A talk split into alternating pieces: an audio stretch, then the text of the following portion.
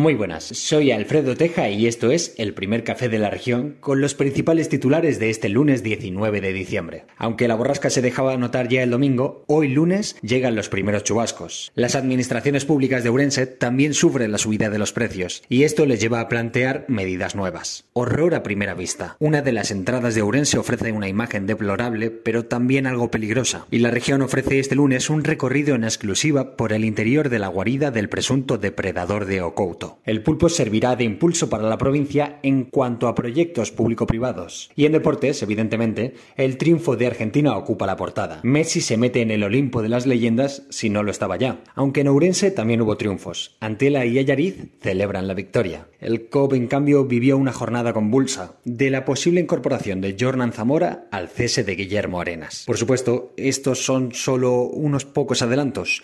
Toda la información y su contexto en el periódico, la página y las redes sociales de la región.